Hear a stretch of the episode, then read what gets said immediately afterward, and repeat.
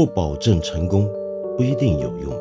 知识只是点亮世界的灵光。我是梁文道。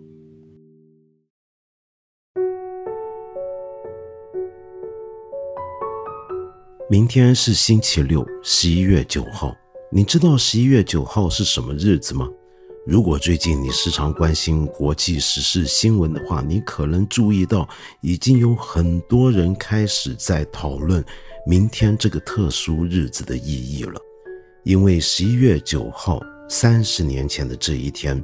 正是曾经代表着冷战那灰暗年代，曾经分隔开东德跟西德、东柏林与西柏林的柏林围墙正式开放以及开始倒塌的日子。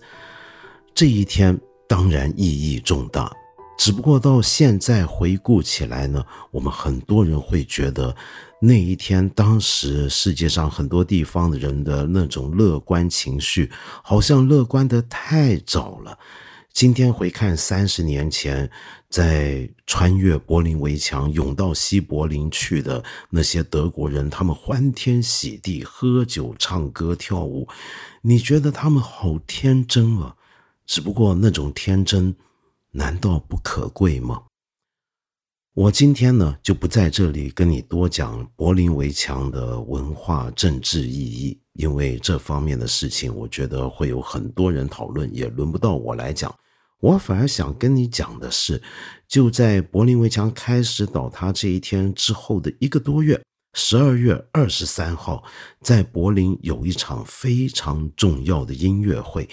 时至今日呢，恐怕是乐迷才会记住这一天的意义，因为那一天已经逝世的美国非常著名的大指挥家里欧纳德·伯恩斯坦，那么来到了柏林，带领了一个可以说是临时拉夫凑成的乐团来演奏。那么这个乐团的成员呢，有以前东德的音乐家，有西德的音乐家，有法国的音乐家，有美国的音乐家，有苏联的音乐家，甚至有来自日本的音乐家参与。他们演奏什么曲子呢？那就是贝多芬的第九号交响曲合唱。而这首交响曲，它最有名的当然就是它最后一个乐章，我们俗称叫做《欢乐颂》，因为。这个乐章呢，是主流交响曲历史上第一次，有人居然把合唱或者人声也加了进去，而他们唱的是什么呢？那就是德国伟大的诗人席勒的一首诗《欢乐颂》，所以因此这个乐章又叫《欢乐颂》。这首曲子可以说是无人不知、无人不晓。为什么在那一天，伯恩斯坦？要演奏这样的一首曲子，而为什么那一天柏林街上有几万人在看实况转播，然后全球有几十个地方，包括当时我所在的香港，都有很多乐迷在很关心这场音乐会呢？因为这首曲子好像象征了某种东西，好像代表了一些什么，很能够体现出当时大家的那种心情。特别是对德国人来讲，你想想看，东德西德在战后分隔了几十年，好像这个二战又被延续了几十年一样。而在这几十年之间呢，双方是彼此隔离，不能互相往来，而且双方的政权还要互相仇视。明明大家同文同种，同一种文化，同一种语言，但是偏偏要把对方当成要百般防范的死敌。当然，在那段冷战历史期间，也有一些例外，比如说，在一九五二年的奥斯陆冬季奥运会，一直到一九六四年的东京夏季奥运会那十几年期间啊，东德西德至少在奥运会上面曾经有过短暂的同心协力的一个表现，那是什么呢？那就是当时东德有自己的国歌，西德也有自己的国歌。那么，当他们两边任何一个运动员要是得到了冠军，站在这个颁奖台上，而国旗升起的时候，该演奏什么国歌呢？我们都会觉得，那东德就演奏东德国歌，西德就演奏西德国歌好了。不，那十几年里面，他们决定，无论是东德还是西德。我们到了获奖的时候，拿到冠军这凯旋的一刻，我们就要演奏我们德国人的骄傲——贝多芬的第九号交响曲，这最后的欢乐颂的曲子。就是那十几年很短暂，那么但是至少在德国人心目中，这首曲子就象征着他们终于打穿了界限，终于能够。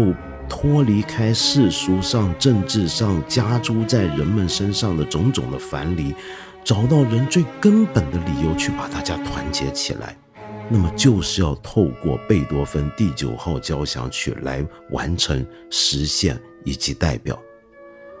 到底贝多芬第九号交响曲为什么会有这样子的非凡意义呢？那么首先我们就要说到，其实贝多芬啊。在他还算年轻的时候，一七九三年，就已经很想把席勒的这首诗呢，为他配上一个曲子，因为他非常喜欢席勒的这首曲子。而席勒的这首曲子呢，这个诗呢，其实还有一些特别的意义。我们今天看这首诗，你会发现里面说的一些话，是我们中国人就算站在中国文化的角度，都很容易明白的。你就说《三字经》这么一个给小孩的启蒙读物好了，里面不是也告诉我们，没错，我们人类会因为风俗习惯而把人群隔开，但是我们的性还是相近的，人性是相近的。那么人性如何相近呢？在席勒那个年代，正好是欧洲启蒙运动的高峰期，马上就要引爆出。改变了整个世界的法国大革命了，而在那个年代的欧洲的文人、艺术家、知识分子，他们敏感的心灵里面都能够感觉到那个时代的脉搏，那个时代的脉搏就有一种乐观的情绪跟精神。那种乐观是乐观什么呢？那就是相信我们所有人都应该是自由的，我们所有人都应该是理性。而以理性跟自由为基础上，我们人性是有很多共通的东西的。这种共通的东西，有可能让我们找到一个真正实现四海之内皆兄弟的一套方法。四海之内皆兄弟，并不是他们欧洲人独有的想法，因为这句话就是我们中国人的讲法。我们中国自古以来就有大同的概念。这是一个好像全天下的人都会有的一种想象，如果不是严格的说是理想的话，只不过在启蒙运动那个年代，那一批德国思想家跟作家好像特别热衷这一点。比如说贝多芬私下非常爱读的伟大的德国哲学家康德，那么就曾经有过一本小书叫做《永久和平论》。一七九五年写出来，那么在这本小书里面呢，康德在想象一件事情，那就是会不会我们有可能建立一个这样的新的国家？这个国家呢是逐步扩大的，从欧洲开始，然后迈向全世界。我们把所有国家的界限都打穿，人类有一个共同的世界政府，那么解除掉我们国与国之间的所有的纷争。解决掉未来所有的战争，让世界迈入一个永久和平的太平盛世呢？听起来好像是空想，对不对？没错，果然这一代德国伟大的心灵很快就梦想破灭了，因为没多久，他们本来热烈期待的法国大革命，后来它引发的种种的暴乱、血腥的屠杀的消息传出来，都让他们大吃一惊。更不要说整场革命之后，由拿破仑率领的征伐欧洲的战争也让人失望透顶。包括贝多芬，他原来的英雄交响曲不是要献给伯拿巴拿破仑吗？他们都失望了。然后更不要说，一直到了贝多芬实际写完这首曲子的那一年，正好在巴黎和会之后，整个德语世界呢都是一片言论审查，有很多秘密警察在监测所有可能捣乱的革命分子跟自由化分子，整个欧洲倒退回一个非常保守的一个文化境况。而在这个境况底下，埋伏在下面呢，就是各国正在。风起云涌的民族主义，这种民族主义的风向会使得启蒙运动那一代人所想象的世界大同，只会更加显得割裂，永远不可能实现。这就是席勒的《欢乐颂》的背景。而席勒的《欢乐颂》啊，后来有人考证，发现他原来写的那个“欢乐”那个词，其实他是要写的是自由。所以有人说这首诗原来是歌颂自由的，应该是自由颂才对。只不过席勒后来就是因为对当时启蒙运动跟法国大革命的那些热情洋溢的口号，被他们冷酷的现实所淋袭之后，他就很灰心的。把它改成了叫《欢乐颂》，而伯恩斯坦在他三十年前的那一场的音乐会里面，就把这个《欢乐颂》重新又改成了《自由颂》，他认为非常合适当年的德国人听，因为当年的德国人总算把墙打开了，这个世界上总不会有人认为墙是件好事，对不对？所以他们穿了墙，那自由了。这个时候。重新把他们的伟大诗人席勒的名诗改成回自由颂，谁曰不宜？我们还知道啊，贝多芬这首《欢乐颂》这个曲子啊，在今天更有一个特别的意义。那个意义是什么呢？那就是它同时还是欧盟的国歌。说起来真巧，欧盟现在这个组织，这个准国家机构。它的一个理念啊，其实最初就是受到康德的影响。他最早的一批的创始人都是一些非常实际的政治家，同时又有着非常强烈的理想主义色彩。但是那样的理想主义，我们今天看起来啊，也是现实的。你想想看，在二次大战之后，他们就开始想这件事。那是个什么样的年代？第二次世界大战在欧洲战场上面。我们看到的是，因为一种从民族主义、爱国主义走到一种极端的军国法西斯主义之后，所带来的一场涂炭生灵的浩劫。而在那个浩劫里面，有多少人丧命？有多少人流离失所？有多少人家破人亡？当战争结束之后，许多政治领袖就开始想：到底欧洲是怎么了？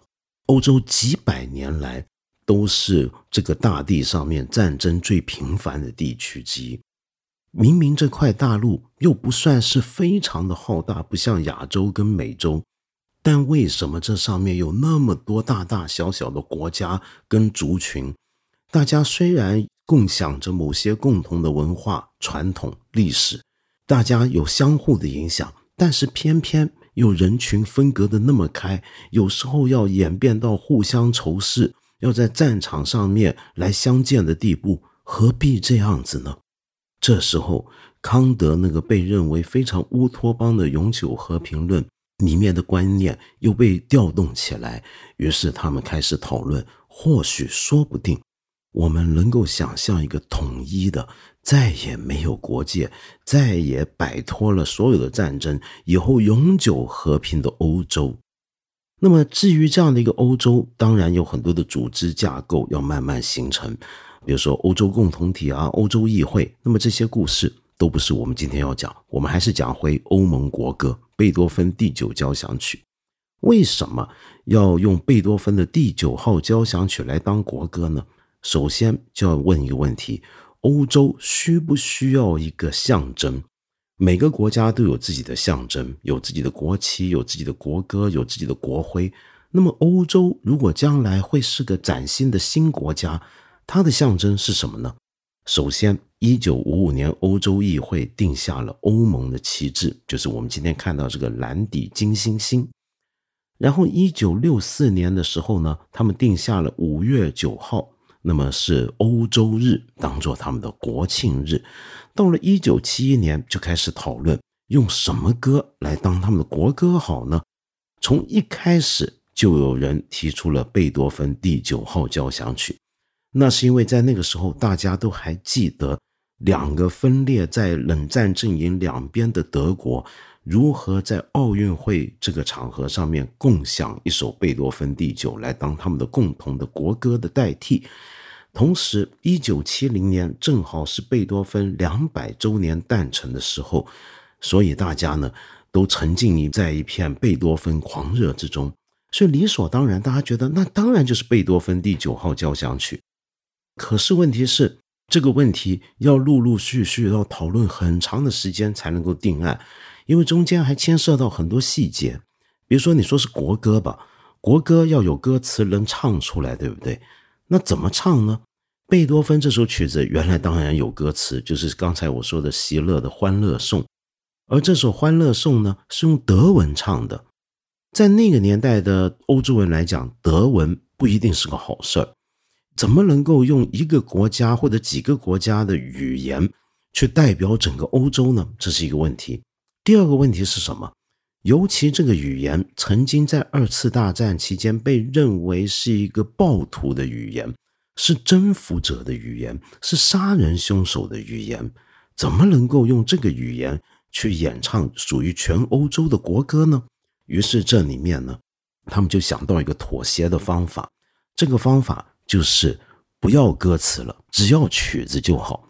那么直到今天，欧盟国歌其实都是一首唱不了的歌，因为它没有官定歌词，尽管很多人。在某些场合，在奏起的时候，仍然会吟唱德文版的《欢乐颂》。那么，由于它并不是一个有歌词的国歌，那么又由于本来这首交响曲它的曲式跟它的长短都不是那么合适做国歌，该怎么办？要找人帮忙。于是，一九七二年就找了当时在欧洲乐坛有帝王之称的，跟伯恩斯坦。并称这个双峰的卡拉扬这位指挥大师来提供三个版本的改编，这是很奇怪的选择。首先，卡拉扬是个有名的指挥家，倒不一定是个懂得改编乐谱的一个人，不是一个作曲家，对不对？第二，卡拉扬有个黑暗的历史，他在二战的时候曾经加入过纳粹党，但这个不管他，反正无论如何，卡拉扬交出了三个版本。一个是钢琴独奏版，一个是铜管乐器版，一个是管弦乐版的改编过的，适合当做国歌的《欢乐颂》版本。在这里面最值得注意的呢，就是他把《欢乐颂》原来的四分音符的这个节拍改成了二分音符，好像听起来更有国歌的样子了。我们一起来听一点这个卡拉扬改编过版本，现在正式的欧盟国歌是这个样子的。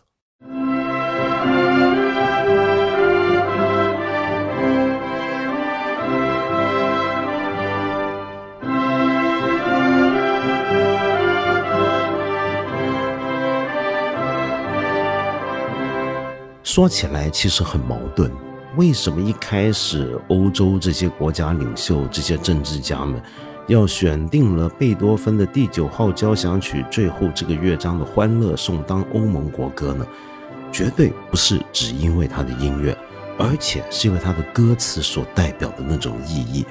《欢乐颂》那个歌词告诉我们，天上的天使造物者造出来的我们人类是。四海之内皆是兄弟，让我们抛开我们所有习俗带来的隔离，让我们在欢乐之中达到一个大同境界。那么这样的一种意境，他们觉得非常好。那么所以他们觉得要选这首曲子，可是，在实际上却又不能够真的用这个歌词，这是一个很吊诡、很矛盾的事，对不对？没有关系，因为这首曲子这个旋律本身。由于是由这首诗而来，但是它到了今天，这个旋律本身的知名度已经盖过了原来的诗，而且我们好像每听到这个音乐，就能够感觉到那种诗里面的那种意味，它真的能够让我们所有在场的听众在听这首曲子的时候，觉得我们是万众一心，能够被统一起来的。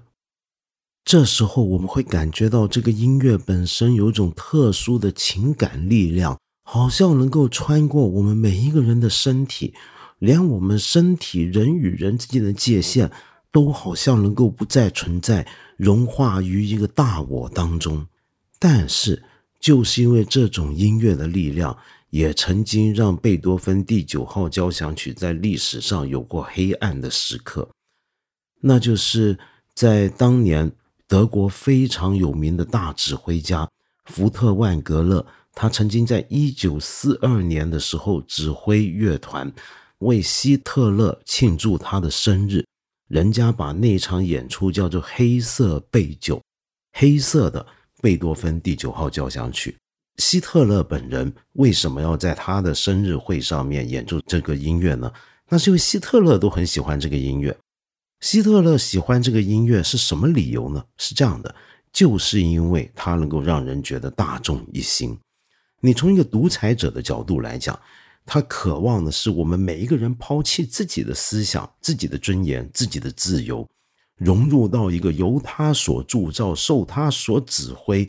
由他所创造出来的大我之中，那么，所以同样一首贝多芬第九号交响曲，有的人会认为这首音乐是有问题的，包括后来的一些音乐学者觉得这里面其实是有压迫性的，他最后是要消融掉所有的个体差异，来强行统一出一个雄性的、阳刚的、崇高的大我的。所以这首音乐的的确确在某些人眼中。哎，可能代表着是一个霸权，是一个要甩脱的东西。比如说，英国的脱欧派，好像就在几个月前，七月份的时候，在欧洲议会开会的时候，英国的脱欧政党的领袖法拉基，他因为也是欧洲议会的成员，在这个议会开始之前呢，是有一个小型的乐团演奏这首欧盟国歌，然后他率领他的党员同志们呢起来。背对着舞台，背对着会场，来表示他们的不满跟抗议，结果惹来的很多的辱骂，觉得他们太不够尊重这个场合，太不尊重欧盟以及这首欧盟国歌了。那么由此可见，这首曲子好像还不只是统一那么简单，还代表着压迫。你要反压迫的话，那他这首曲子又代表了某种的霸权，会引起了一些的进一步的分裂。那么这首曲子，它在文化政治意义上面的旅行的过程还相当漫长。比如说，无政府主义者巴库宁，他曾经跟人说，在人类如果要灭亡的那一天，他如果要牺牲生命的话，他也要拯救这首曲子。而伟大导师列宁同志跟斯大林也都很喜欢这首曲子。我们中国也很特殊。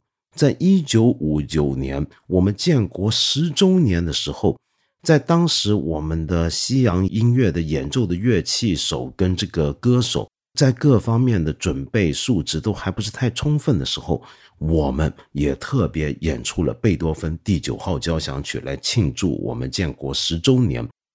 那么，在智利人总算推翻掉他们的军事独裁者皮诺切特的时候。智利人在街上也是排着队，一群一群的大声的歌唱《欢乐颂》，所以这首曲子它的意义不断在变，直到今天呢。日本呢还有一个习俗，就是在新年的时候，全国各大城市的交响乐团也是会演奏《欢乐颂》，广播电台也要放贝多芬第九号交响曲，所以这首曲子已经远远超出了原来的想法，变成一个有丰富的。意涵，而这些意涵可能彼此之间还相互矛盾的一首复杂的交响曲。事实上，这首交响曲本来就很复杂。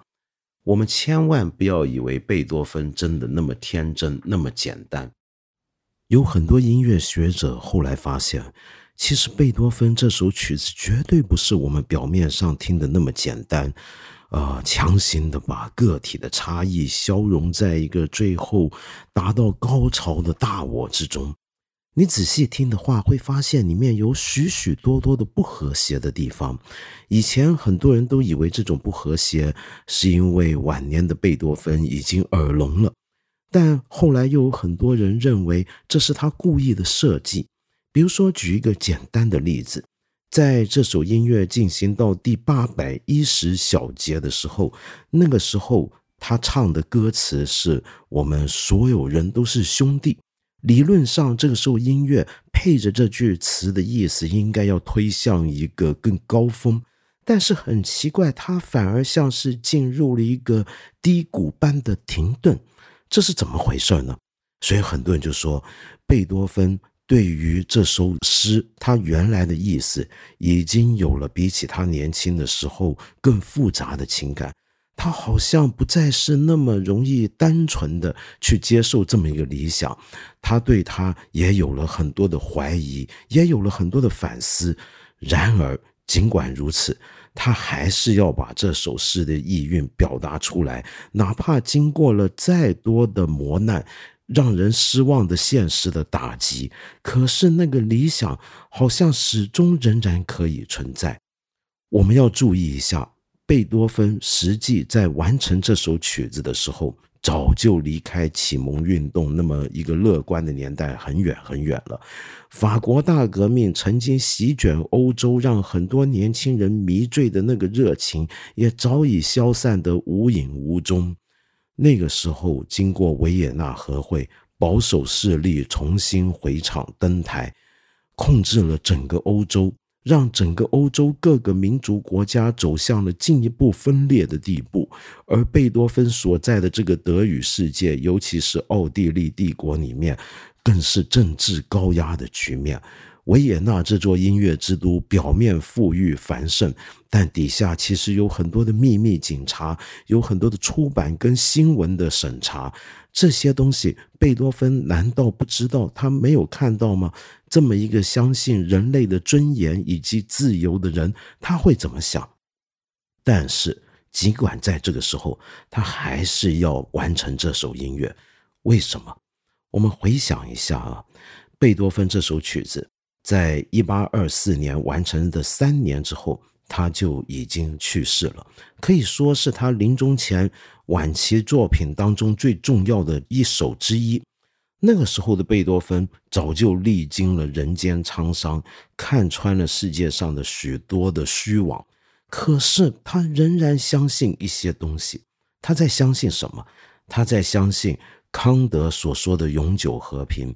他在相信人类终归是有可能达到四海之内皆兄弟的这样的一个大同理想境界。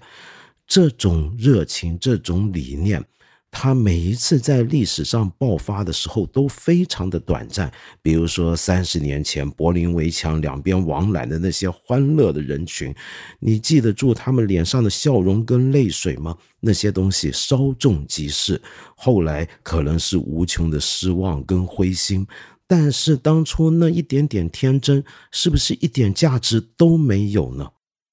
我再补一句，你要知道。在这首歌被定为欧盟国歌的时候，其中有一种反对意见，说的是什么呢？就说这个歌的确很好，意蕴呢很深远，然而他唱的好像是属于全人类的东西，而不是欧洲。而一个国家的国歌，当然要表达这个国家的一个民族性跟特性。欧盟如果是个国家的话，欧盟自己这个国家的民族性跟特性。好像跟这首歌所要歌唱的那种穿越国界的大同境界是不一样的，对不对？这也是一个很矛盾、很吊诡的地方。与其说贝多芬相信的是后来落实的那个欧盟，倒不如是一个更远大的理想。这种理想有可能实现吗？贝多芬在这首第九号交响曲首演的时候，他站在台上，尽管他不是指挥，他在台上监督着整个乐团的演奏。到了最后，乐曲结束，在他背后的观众们早就全站起来，疯狂的掌声雷动，高声呼喊，丢手绢的丢手绢，丢帽子的丢帽子。贝多芬听不见，要旁边的乐手拍拍他，扶他回头。他才看到这样的场面。这个时候的贝多芬，他是一个没有办法听见自己谱出来的这首伟大的音乐的作曲家。这首曲子于他而言，就像是那个他永远没有办法活着看见，我跟你可能也都没有办法活着看见，去实现的那个理想一样。这种理想，恐怕是我们全部人。都没有办法在有生之年能够用肉眼看得见，就等于这首音乐是他的作曲家永远不可能听见的一样。但是，这样一个听不见的音乐，这样一个看不见的理想，它本身难道不动人吗？让我们最后再来稍微重温一小段三十年前伯恩斯坦所指挥的这场伟大的音乐会中的一小片段。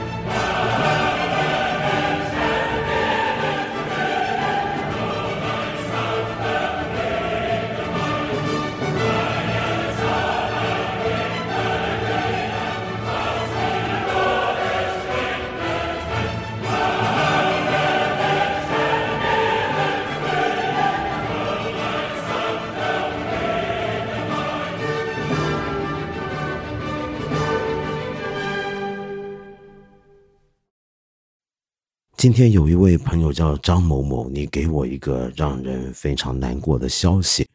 你说呢？你得到一个噩耗。那么有一个朋友去世了，两夫妻都是你公司的同事，姐弟恋。之前呢，给你们的感觉就是姐姐照顾弟弟的模式。国庆的时候忽然说要离婚，共同的房产也打算卖掉分了。看女方心态还不错，于是大家也没多问。成年人做决定总有自己的原因。离婚过了十几天，女方就发现男的原来是婚内出轨，隐瞒了事实就离婚了。于是发了朋友圈表示愤懑，圈内的朋友也转发并且评论了。一个周末的时间，传来了男方在共同的家里面上吊自杀。据说这个男的有抑郁症，又一次这么近距离接触死亡。三个人的故事，一个人选择逃离，剩下两个女人估计一辈子都很难走出去。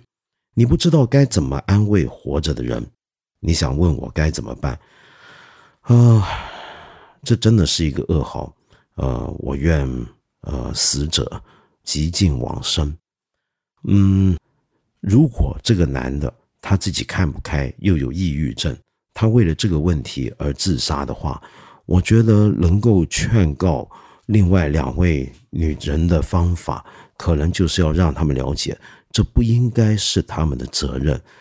人间情情爱爱，我们都经历过种种让人难过、让人伤心的时刻，但我们并没有都选择去死。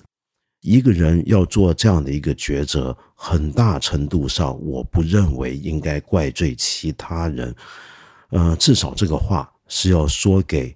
幸存的在世的人听的，要让他们了解到逝者已矣，他的自杀跟你的决定并没有那么强烈的必然的因果关系，不要把他做下来的事变成自己心头上的负担。我这么去安慰人，你是不是觉得好像太冷血？但是我觉得就是这个样子。如果要说冷血的话，我觉得什么情况比较冷血呢？你刚才描述的这个情况里面，就有这么一个环节，就是这个女方呢，在朋友圈发东西表示愤懑，而圈内的朋友也转发并且评论。我觉得这个环节让我觉得比较冷血。我一向认为啊，几个人的感情问题啊，是他们自己的事情，我们外人并不了解，并不清楚。也许其中一个当事人想要告诉给朋友听，希望朋友安慰他、支持他，这是很正常的。但是朋友在这么做的时候，我恐怕必须非常慎重。你可以安慰他、支持他，但是你要不要多一点评论呢？你有什么资格去评论？你依据什么来评论？你站在什么位置来评论？你又应不应该转发呢？如果那是人家的事，人家信任你这个朋友，在他的圈子里面让你知道这件事情，你是不是应该再转发给更多的人知道呢？我觉得我们今天有时候啊，坦白讲，有点不分轻重，什么事情都觉得自己有资格去评论，有资格去转发，但我们真的有吗？